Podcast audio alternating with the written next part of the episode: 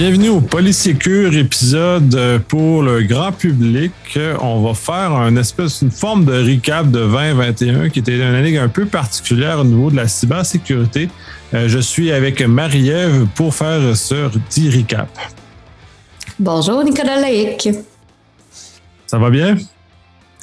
Oui, et toi? Très bien aussi. Donc, euh, commençons. Je, je fais la, mise en bouche. Euh, 2021 a été une année assez particulière. Euh, d'ailleurs, on a abordé sur le podcast plusieurs euh, sujets, dont SolarWinds, Promutuel, euh, Colonel Pipeline, Motion Cores, et on n'a pas abordé, mais quand même, à l'heure actuelle, au moment où on se parle, le Log4j, l'espèce de, de vulnérabilité majeure qui a forcé le gouvernement du Québec à permis l'ensemble de ses services aux citoyens justement pour euh, mesures préventives, justement pour ne pas être euh, infecté, ne pas avoir de problèmes de sécurité plus tard. Donc, sont encore en train de faire ça présentement. ont occupé l'espace médiatique énormément. On a abordé un peu ces sujets-là pour justement aider les, les, gens à mieux comprendre ce qui se passait. Mais dans l'ensemble, euh, j'aimerais avoir ton feeling par rapport à ce que ça représente, ce que, ce, que tu en retiens de ces éléments-là. C'est sûr que Log4j, ça ne sert pas à grand-chose parce que c'est dans notre face, mais les autres éléments sont quand même, euh, te quoi? Qu'est-ce que tu en retiens? Qu'est-ce que qu'est-ce qu'on pourrait en faire de mieux? Oui, euh, donc euh, depuis euh, Desjardins, c'est sûr que ça a quand même encore changé. Dans la dernière année, il y a eu des grosses, des grosses attaques de grande envergure là, qui ont quand même fait les médias donc qu'on a couvert là, SolarWinds entre autres en études, où ce que vraiment le gouvernement américain a été touché. Donc là, c'est pas c'est pas juste des, des, des PME, des petits systèmes, c'est quand même de grande envergure. Fait que ça, la menace, elle se fait sentir dans les médias. On sent qu'il y a des des attaques euh, une après l'autre dans les médias, que ce soit ici aux États-Unis ou ailleurs dans le monde, on, en voit beaucoup et de grandes envergures. Donc, on peut sentir que ça commence, euh, ben, sûrement que ça s'est organisé avant, là, mais de notre point de vue euh, grand public, que ça s'organise de plus en plus. Le, les, malicieux s'organisent puis que le, réseau criminel se renforce dans, dans cette expertise-là. Euh, donc euh, oui, on sent la menace, mais euh, je trouve que qu'est-ce qui manque, c'est le tangible de OK, mais la qu'est-ce que ça l'a fait comme dommage? Parce que je vais prendre l'exemple de Promutuel. On a vu que le site web a été down là, pendant plusieurs, plusieurs jours, semaines, mois. Ça a été assez long là, avant que ça revienne. Mais qu'est-ce qui s'est passé? C'est quoi qu'il y a eu comme dommage? C'est assez euh, nébuleux. Donc, euh, oui, on sent la menace, mais on a peur de quoi, dans le fond, de quel, euh, de quel type de dégâts? C'est pas aussi tangible qu'une qu'une bombe qui explose puis qu'il y a des qu'il y a des décès. Là, c'est assez. ça, c'est. On se pose pas de questions puis on comprend la menace. Mais là, il y a la menace, mais les répercussions de ça, on, on les communique pas nécessairement au même niveau dans les médias, à mon avis. Effectivement, euh, je, prenais l'exemple de Promutuel. Euh, pour avoir suivi un peu l'événement, euh, je ne sais même pas comment ça s'est conclu. Même comme expert dans le domaine, moi-même, j'ai même pas vu les informations circuler. puis, mais là, ça entend d'entreprises privées aussi, il faut comprendre que ceux-ci vont gérer leur image, vont gérer la situation. Un peu comme Desjardins a fait en 2019.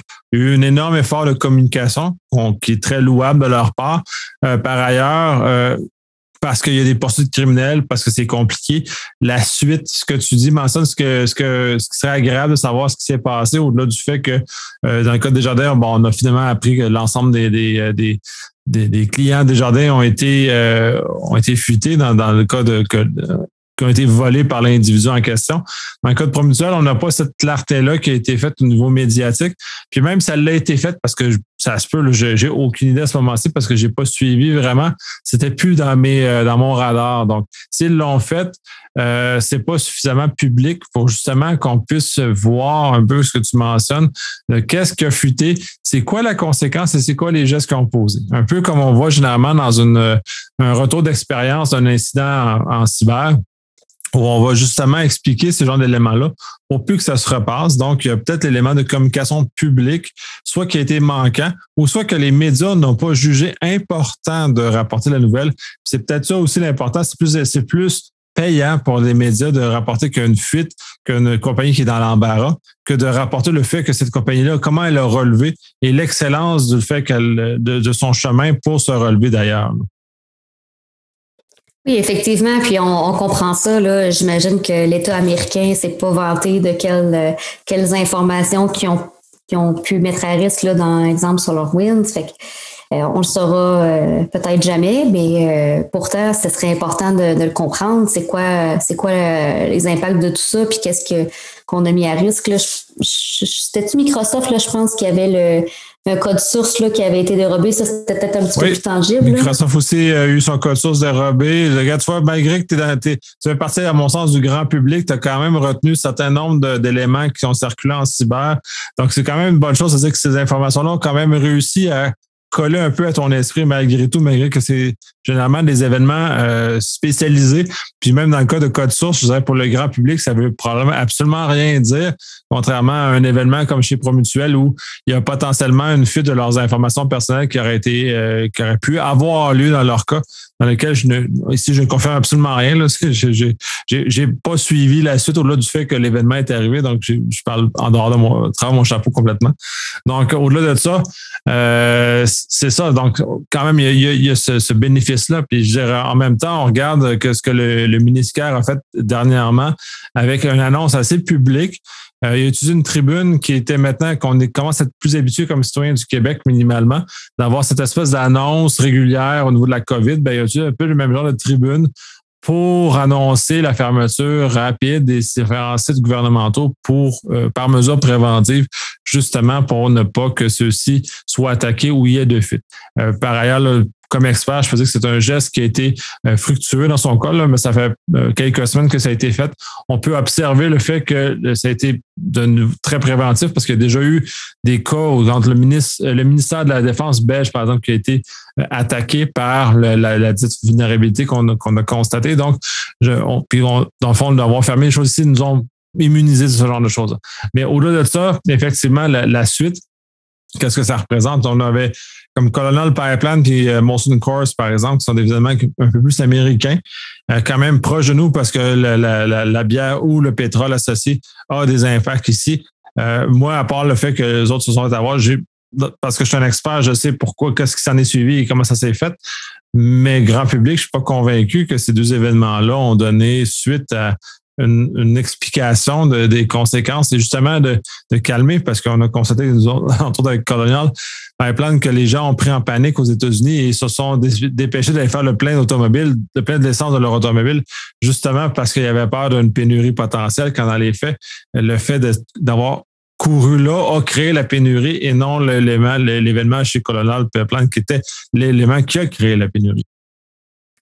Oui, ben justement, on entend souvent comme plus les actifs des entreprises qui sont touchés, un peu comme Microsoft, leur, leur c'est la valeur d'entreprise, c'est que c'est leur actif. Euh, Molson Core, c'était leur capacité de production qui a été atteinte. Là, euh, donc là, c'est pour eux, ça représente capacité de production, ça représente des dollars, donc peut-être aussi une pénurie de bière, mais bon, c'est pas rendu là. Moi, je vous avoue que personne dans mon entourage a manqué de, de bière malgré ça.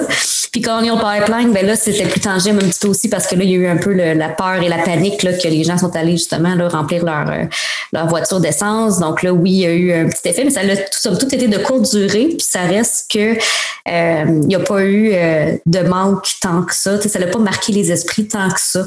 Donc, le citoyen, lui, à la base, c'est quoi, c'est quoi son de quoi il doit avoir peur? Ben là, c'est encore un peu flou. Encore une fois, c'est loin, c'est les grosses entreprises, c'est plus, euh, encore une fois, un peu plus euh, nébuleux.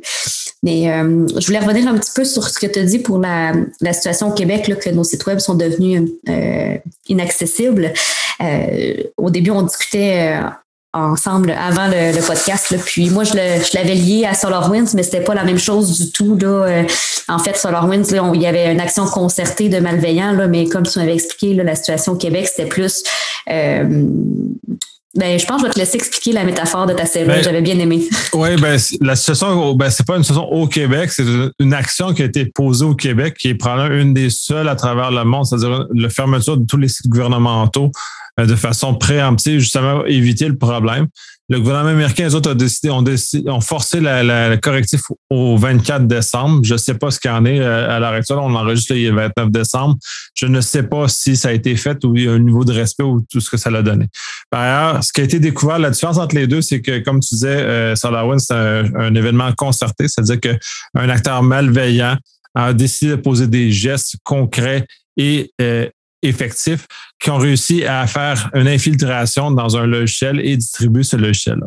Donc ça, ça prend des efforts, ça prend au moins six mois, si c'est pas 12 mois d'action concertée pour arriver à l'exécution complète de ça. Ça, c'est une chose. Ça, c'est une attaque. Dans le cas de, de Log4j, ce qu'on voit dans les médias, ce qui a amené la, fermeture des sites au Québec, c'est une vulnérabilité qu'on a découverte. C'est-à-dire que du jour au lendemain, on a découvert que toutes les serrures des portes étaient inefficaces et que là, maintenant, les, euh, les criminels, les voleurs de maisons avaient un moyen, juste avec une petite passe de main, de déverrouiller les portes de toutes les maisons. C'est un peu cette, cette analogie-là qui a été au niveau de la vulnérabilité qui a été trouvée. Donc, tout le problème est de, la fermeture massive des sites, elle nous amenait à on va changer nos serrures rapidement, parce qu'on a découvert que nos serrures étaient inefficaces. Fait que là, c'est en ce sens-là que l'action du, du, ministère a été euh, et très efficace. C'est-à-dire que là, on s'est prémuni parce que là, les euh, criminels étaient au courant de, cette, de ce, problème-là. Et on a vu effectivement dans certains cas, comme je mentionnais, que le, ministère de la Défense belge a été, a été touché. Mais ça, c'est un cas connu. En, en ça, il y a beaucoup de cas non connus de, de, malveillants qui ont utilisé ce problème-là, cette vulnérabilité-là, cette façon de déverrouiller une serrure, de, une, une poignée de porte sans la clé euh, de façon massive à ce moment-là. Ah, c'est pas évident de, de s'y retrouver dans les deux cas. Tu sais, c'est des logiciels qui sont utilisés euh, dans, dans, au gouvernement. Puis dans un cas, c'est une, serrure qui faisait défaut qu'on a.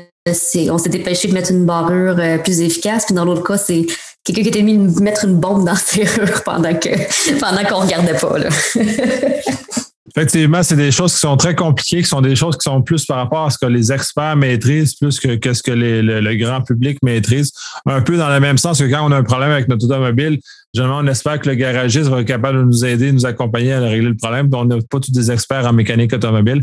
Donc, un peu en ce sens-là, mais considérant que l'espace que c'est l'informatique et ce que les services sont, ont été énormément numérisés, il est quand même important que comme citoyen, on ait une connaissance minimale, au même titre qu'on doit connaître avec une automobile, qu'on doit changer notre huile, qu'on doit mettre de l'essence, que la pression dans les pneus, ces éléments de base-là doivent être quand même maîtrisés puis en tant que citoyen. Puis ça, d'ailleurs, on a fait quelques épisodes, puis peut-être on va en faire d'autres en, 2022 sur le fait, les mots, l'importance des mots de passe, d'avoir une voûte de mots de passe, l'usage du VPN, l'usage de multifacteurs pour s'identifier, ainsi de suite, sont tous des, éléments que, comme citoyen, on a comme capacité d'avoir pour se protéger contre ces, éléments-là. Et l'autre élément important, puis l'autre changement, l'autre, je pense que grande nouvelle puis pour les Québécois, c'est le PS64 qui a été adopté en septembre, ce qui nous donne maintenant un levier juridique euh, légal qui nous permet de protéger davantage nos informations personnelles, euh, pas à la même hauteur que la RGPD parce que certaines nuances qui ne, permettent pas d'atteindre la même chose, mais quand même un, un, pas de géant pour protéger ces informations-là. Euh, probablement que l'Ontario, l'Alberta et la Colombie-Britannique vont suivre. Je crois que le fédéral aussi va remettre sur les rails son projet de loi en ce sens aussi. Donc, il y a un appétit au niveau du Canada de, de remettre ça en avant, un peu comme l'Europe a fait, dans le fond, de protéger ses citoyens, leur donner des outils. Et en ce moment-là, c'est ces, failles-là et c'est ce qu'on a connu là vont peut-être obliger les compagnies à faire une plus grande divulgation et une plus grande transparence par rapport à ce qui s'est passé. Pas dans une mesure où il faut les mettre en, puni, mais dans une mesure où il faut qu'ils soient rassurants et nous expliquer ce qu'il en est vraiment, une forme de transparence qu'on peut, euh, qu'on espère comme citoyen d'avoir dans ce, monde-là qui est un peu obscur euh, de, des Internets. Oui, effectivement, euh, ça responsabilise les organisations. les attaques, euh, euh, les attaques de, cybersécurité, ça arrive pas pouf par magie, puis on est victime de ça. Il y a quand même des choses qu'on peut faire pour se prémunir. Fait que le projet de loi là, 64 là, responsabilise les entreprises à prendre un, un step supplémentaire, là, une mesure supplémentaire pour sécuriser les données. Puis c'est sûr que plus que les citoyens aussi prennent euh, la responsabilité de leur propre, la sécurité de leur propre renseignement, mais ben, ça aide encore une fois. Là, plus qu'on a des acteurs sensibilisants dans la population qui essaient de donner des trucs à son entourage pour protéger les, données de tout le monde, mais ben, plus qu'on va collectivement être encore plus sécuritaire. Effectivement, c'est un espace de, d'espace de santé publique dans le sens où on a besoin que tout le monde soit participant au système pour que le système fonctionne. Donc, à ce moment-là, on est capable, en ayant ces lois-là, de nous aider à nous, nous outiller. Et moi, je, je, pense toujours à mes parents qui sont pas nés dans un univers avec la technologie qui sont là. Donc, ont une connaissance moindre de ce genre de choses-là. Puis mes parents sont plus technophiles que la majorité des, des gens de leur, de leur génération. Donc, sont un peu plus habiles. Mais j'imagine les gens qui sont probablement plus technophobes de, ces générations-là, qui ont aucune compréhension de ces choses-là. Et c'est, de toute façon, c'est remarqué là, de façon générale, ils sont beaucoup plus ciblés par les malveillants parce que ces gens-là ne comprennent encore moins bien comment ça fonctionne. Ils sont plus faciles à flouer. Donc, c'est un peu une responsabilité sociale qu'on a de protéger nos, nos, nos parents, nos grands-parents dans certains cas de justement ne pas se faire avoir comme ça, de justement les amener. La PSO gardes en termes d'espace de, public est très intéressant de rehausser ça. Le gouvernement du Québec a aussi mis en place le ministère de la cybersécurité et du numérique, qui est un autre euh, pas en avant, qui permet de concentrer, de concerter les efforts au niveau, minimalement au niveau du gouvernement, des, euh, des, moyens qui sont en place pour aider les, euh, le gouvernement lui-même. Et ce qui n'est pas encore tout à fait connu et les hypothèses qui circulent, c'est qu'il n'y a pas une, une espèce de mission pour d'aider le grand public aussi qui est à l'intérieur de ce ministère-là, d'aider justement de diffuser un message ou à travers d'autres organes comme la commission d'accès ou peu importe comment qui décide de procéder, de sensibiliser le grand public et les amener à cheminer euh, avec une plus grande compréhension, une plus grande protection finalement, parce qu'une fois qu'on comprend, on est capable de mieux se protéger. Un peu ce qu'on voit en France, entre autres, où il y a plus beaucoup de, de communication, de beaucoup d'organes gouvernementaux qui sont mis en place pour communiquer pour aider les, les, les, PME, les TPE et les citoyens à mieux se protéger et à avancer parce que c'est rendu là que les criminels sont, c'est rendu là où, où, ça se passe. Donc, toute l'importance de, de, ces éléments-là. Pour moi, c'est un, moment très positif, deux moments très positifs au, Québec, c'est-à-dire le, fond, la, fondation du ministère avec le projet de loi 6 et la, la, la PS64 qui vient rehausser de façon significative la protection qu'on dispose de nos informations personnelles. Ah oui, effectivement, l'annonce du ministère euh, du numérique, euh, de la cybersécurité, là, ça a été euh, un beau moment là, de 2021 qui donne qui donne espoir d'avoir peut-être plus de support, une expertise centralisée où ce qu'on peut avoir vraiment les bonnes pratiques au lieu de faire un petit peu tout partout à moitié parce qu'on sait pas trop. Mais là, si on a un guideline là, qui guide nos actions collectives, mais c'est sûr que ça aide beaucoup plus le citoyen à s'organiser, puis les entreprises aussi à avoir du support. Euh, c'est, euh, j'ai bien hâte de voir comment ça va se découler euh, en 2022. Effectivement, puis ça, c'est dans le fond, on a rappelé quelques événements marquants de 2021 qui sont quand même pour le Québec, pour les Québécois, sont, sont quand même le promutuel, entre autres, mais quand même, en, en Amérique du Nord, on a vu certains autres événements aussi qui sont, sont très importants. Euh, c'est un rappel, il va en avoir d'autres en, en 2022. Euh, on n'oublie pas, c'est, ça n'arrêtera pas parce que les malveillants sont là pour rester, puis sont d'un appétit encore plus grand pour voler notre argent. Dans le fond, c'est ça leur, leur, leur objectif comme citoyen, c'est de voler notre argent. Fait qu'on a vu euh, entre autres les plaintes augmentées, ainsi de suite. Fait que c'est très important de, propager la bonne nouvelle. Euh, on va terminer là-dessus. 2022, euh, on va aussi produire d'autres épisodes de sensibilisation, d'explication de moyens. On l'a fait avec l'expression du, multifacteur, vote de mot de passe, usage de VPN, ainsi de suite, justement pour nous aider à nous protéger. Celle-là, on va continuer en 2022, continuer sur la base de vos questions, la base de vos préoccupations, d'établir des sujets justement qu'on va aider à euh, cheminer, que collectivement, on va aller euh, plus loin. Effectivement, puis je, suggère aussi là, en 2022 qu'on essaie de, vous communiquer un petit peu plus sur euh, les, les, répercussions des attaques qu'il y a eu, puis vraiment les, choses qui ne se rendent pas facilement dans les médias là, pour savoir exactement qu'est-ce qui s'est passé comme dommage, puis dans les mesures où ce qu'on peut le savoir, on ne le sait pas toujours, mais si on est capable d'avoir quelques informations, on va essayer de vous les faire parvenir. Effectivement, c'est une bonne idée, comme on a fait un peu quand on a décortiqué les différents événements de sécurité qui ont eu lieu pendant 2021. On va continuer en 2022 aussi, justement, pour vous aider à mesurer à quel point euh, ça a des impacts et comment comprendre et comment minimalement euh, savoir un peu comment tout ça fonctionne sans rentrer dans, dans le grand détail. Fait que sur ça, nous vous souhaitons une très bonne fin d'année et un bon début de 2022. Bonne année 2022 en toute sécurité.